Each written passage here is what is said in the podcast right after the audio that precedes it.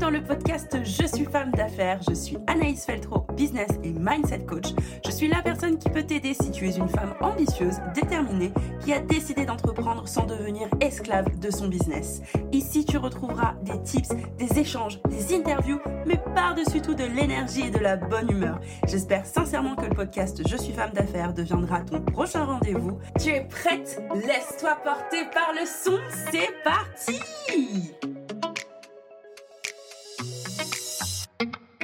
Hello et bienvenue dans ce nouvel épisode du podcast Je suis femme d'affaires. Je suis ravie de te retrouver, ravie que tu sois à l'écoute aujourd'hui. On va parler de délégation, le fait de déléguer des tâches. Très souvent, on se dit que euh, lorsqu'on a une petite entreprise, hein, surtout, ah bah du coup, euh, je dois attendre un moment idéal, je dois attendre d'arriver à un certain niveau, attendre d'arriver à un certain chiffre d'affaires avant de pouvoir enfin déléguer des tâches. Ou attendre d'en avoir marre, ou pire, attendre d'être débordé avant de me dire qu'il faut que je délègue telle ou telle tâche. Du coup, aujourd'hui, je vais te parler de mon expérience à moi, parce que je suis pas du tout experte en recrutement, ni experte en délégation. Par contre, ça va bientôt faire 5 ans que j'entreprends et j'ai deux entreprises euh, en gestion aujourd'hui. Donc, je peux te parler de délégation. Il y a des questions qui sont euh, assez clés. Quoi déléguer? Quoi déléguer? Déléguer les tâches qui te vident Déléguer les tâches qui te prennent trop de temps. Déléguer les tâches où tu te dis c'est tellement long à faire que j'en perds ma concentration. Toutes les tâches où tu te dis mais bordel, ça m'enquiquine de faire ça. Je déteste faire ça. Déléguer euh, toutes les choses que tu sais faire. Il faut absolument que tu aies des notions sur ce que tu fais pour pouvoir le déléguer à quelqu'un qui y sera dédié. C'est vraiment toutes ces tâches qui te vident littéralement intérieurement, toutes ces tâches qui te pompent vraiment euh, ton cerveau, ton énergie, et du coup que tu prends aucun plaisir à faire. Ou les tâches qui te prennent trop de temps et qui t'empêchent du coup de pouvoir continuer une autre tâche, peut-être moins prioritaire, mais que tu kiffes plus et qui peut-être te permettra d'obtenir plus de chiffres d'affaires. Autre question qu'on pose très souvent, en tout cas moi c'est ce que je me suis posé comme, comme question lorsque j'ai décidé de commencer à déléguer, c'est de se dire, ok, du coup, comment je vais faire pour déléguer? Ok, je veux déléguer euh, euh, ma facturation. Comment je fais? Il y a deux choix. Déléguer à l'humain ou déléguer à l'informatique. je m'explique.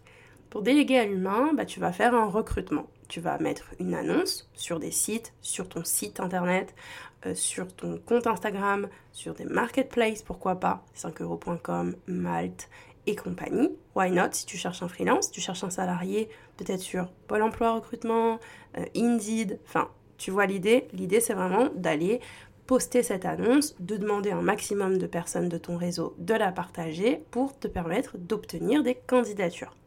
Ça demande du temps. Recruter, ça demande du temps. Il faut poster l'annonce, il faut réfléchir à l'annonce avant de la poster d'ailleurs, la mettre en service, récolter les candidatures, explorer chacune d'entre elles, choisir des candidats avec qui tu as envie de creuser un peu plus, prendre le temps de creuser avec chacun des candidats, choisir, intégrer, former la personne pour qu'elle puisse du coup s'imprégner des valeurs de ton entreprise, que tu puisses jauger si vous pouvez vraiment travailler ensemble, si la collaboration se passe bien. Tu vois, il y a plein de choses qui rentrent en compte et qui font que ça te met un temps fou. Mais ça fait partie du process, il n'y a pas de recrutement rapide, genre express. Tiens, vas-y, c'est là, et puis ici, voilà, ça y est, commence ton job. Non, non, il y a quand même euh, cette notion euh, majeure à prendre en compte qui est le temps que tu vas devoir accorder à ton recrutement. Ensuite, il y a la possibilité de déléguer à l'informatique. Alors ça, pour moi, ça veut dire automatiser. Automatiser des choses. Tu peux automatiser une facturation. Tu n'es pas obligé toujours à la main d'aller dans ton logiciel de facture pour rentrer ce qui est passé par carte bleue sur Stripe, puis ensuite envoyer la facture à ton client par email, puis ensuite bien retourner dans ton logiciel de facturation pour noter que cette facture a été payée par carte bleue telle date via Stripe, pour ensuite noter qu'il y a eu aussi des frais de transactions par Stripe qui sont d'un montant de temps. Donc en réalité, la facture n'est pas de 70 euros, mais de 70 euros moins 1,25%. Rien que de raconter ça, ça m'a gonflé. tu vois? Pourtant, c'est quelque chose que je faisais avant. avant de découvrir que je pouvais déléguer à l'automatisation. Donc il y a des choses que tu peux faire pour relier un peu tes logiciels. Donc réfléchis à une stratégie d'automatisation pour déléguer ces tâches chronophages qui peuvent être faites automatiquement. Alors oui, je te conseille quand même mensuellement d'aller vérifier qu'il y a cohérence entre ton Stripe, ton logiciel de facturation, mais juste vérifier pour éviter les écarts exciter en société que ton comptable te prenne la tête. Voilà. Si tu es en micro-entreprise, ben que toi, tu te prennes la tête à un moment donné parce que tu te dis où est passé mon argent alors qu'en fait c'est juste que tu t'es trompé ou que le logiciel s'est gouré dans, dans une automatisation. C'est très rare mais ça arrive et l'humain est là pour venir pallier en fait à ces contretemps qui peuvent exister. Donc tu peux te fixer un jour euh, dans la semaine ou dans le mois où tu t'occupes de faire les vérifs de tes automatisations de facturation. Bon. Ensuite, il y a cette question qui est, ok, euh, quoi déléguer? Ben, On a dit les tâches qui te vident, les tâches que tu n'as plus le temps de faire, les, tâches que tu n'as plus envie de faire, et les tâches qui t'éloignent au fur et à mesure de ta zone de génie. Comment les déléguer? Ben, Soit à l'humain, soit à l'informatique. Donc soit recrutement d'une équipe, soit euh, automatisation. Et puis quand déléguer? Bah, en fait, il euh, n'y a pas de moment idéal pour déléguer. Tu délègues dès lors où tu sais faire la chose, que tu as essayé de la faire et que tu te rends compte que, un, c'est en train de te vider, deux, c'est en train de prendre tout ton temps et ça t'éloigne de ta zone de génie, trois, tu prends aucun kiff, quatre, tu n'as juste pas envie de le faire. Voilà. Donc c'est à ce moment-là qu'il faut déléguer. Bien entendu, assure-toi aussi que financièrement, tu puisses déléguer. Tu as plusieurs possibilités. Tu recrutes un freelance, tu lui demandes des devis. Ne pars pas du principe que tu n'as pas d'argent pour déléguer sans même savoir combien ça va te coûter.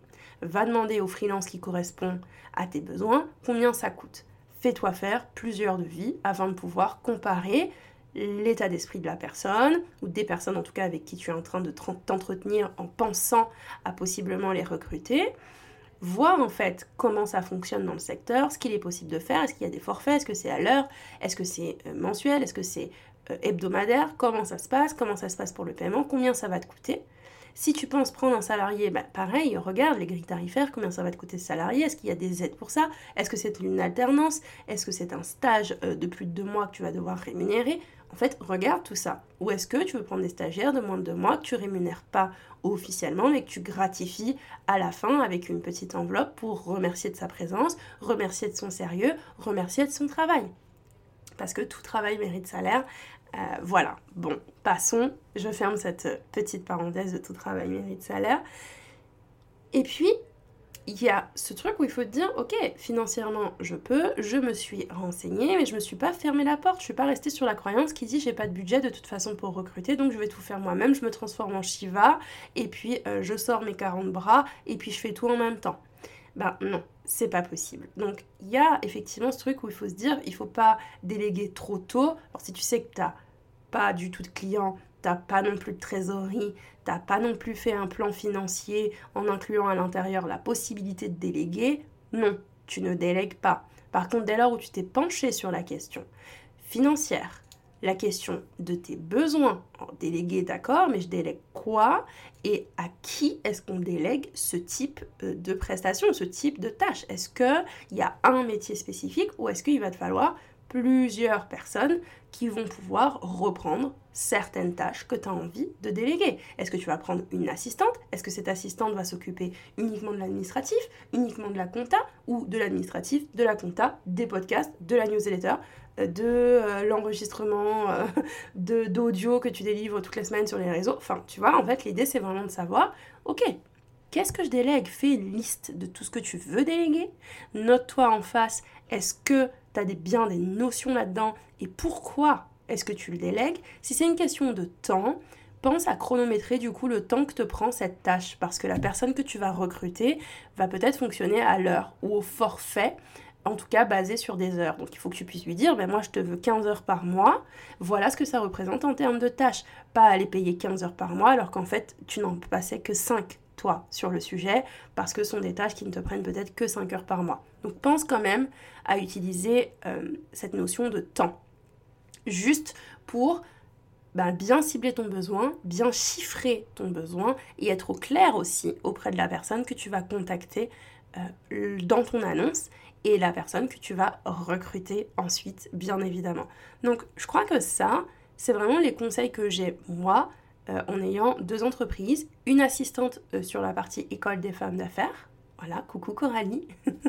et coucou Lucie qui m'a présenté Coralie. Et puis, euh, sur la partie Model School qui est ma première entreprise qui existe depuis 2017, il y a une équipe de 8 personnes. Donc autant te dire que oui, je me suis posé ces questions-là régulièrement. Quand déléguer? Comment je vais faire? Et je délègue quoi? Et c'est important du coup de se dire, est-ce que je peux financièrement le faire? Évidemment parce que l'idée c'est quand même de payer des gens.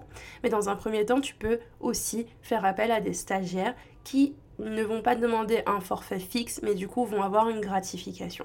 Tu peux aussi prendre un alternant ou une alternance jusqu'au 31 décembre 2022. L'État peut t'aider sur la première année.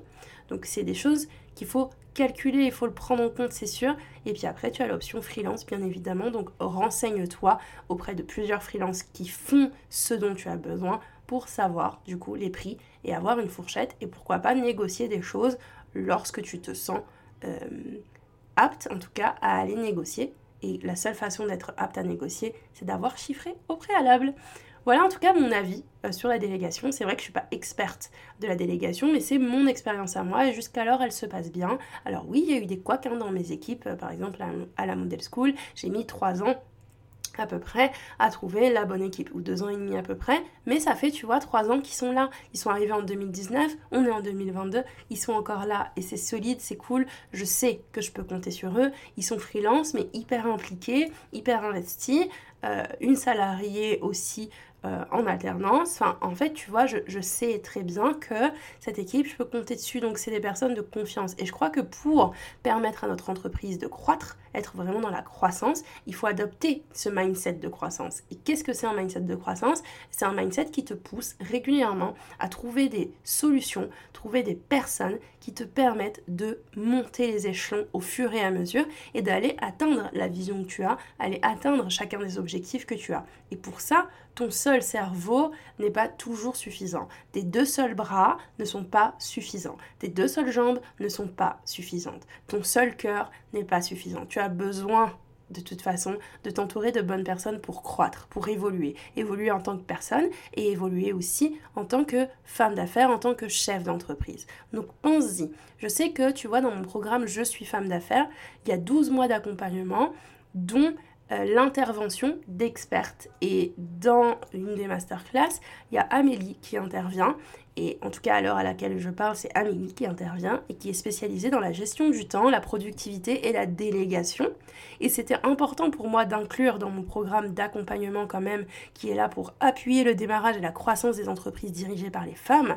C'est quand même essentiel d'avoir quelqu'un qui soit experte dans ce secteur-là et qui te permette déjà de planter la graine de la délégation, de planter la graine de la productivité qui n'est pas toxique et qui te permet en fait de gagner en croissance au fur et à mesure au sein de ton entreprise. En te faisant confiance et en faisant aussi confiance à des personnes qui peuvent être là pour travailler pour toi, mais par-dessus tout avec toi. Et ça, c'est ce que j'avais envie de te partager aujourd'hui. Si tu veux avoir des informations sur mon accompagnement Je suis femme d'affaires, tu peux regarder, le lien est disponible dans la description de l'épisode. Je me ferai un plaisir d'échanger avec toi à ce sujet. Tu peux réserver directement un appel clarté avec moi sur mon lien Calendly qui se trouve aussi dans la description de l'épisode. Fais-toi plaisir, l'idée c'est vraiment qu'on puisse échanger et que je puisse bah, te donner les indications supplémentaires, répondre à tes questions. Tu peux aussi laisser ton avis si tu veux sur la plateforme d'écoute sur laquelle tu es ou t'abonner pour recevoir à chaque fois la petite notif qui dit que c'est bon, du jour est dispo. On se retrouve mardi prochain à 6h. Bonne journée.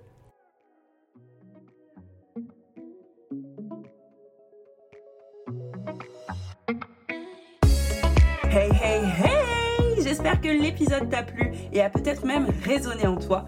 N'hésite pas à venir me le partager. Tu peux me retrouver sur Instagram. Le lien est dans la description de l'épisode. N'hésite pas non plus à me laisser ton avis ou à me laisser des étoiles si l'épisode t'a plu et si le podcast devient ton prochain rendez-vous. N'hésite surtout pas à le partager aussi à toutes les personnes qui en ont besoin. Rendez-vous au prochain épisode.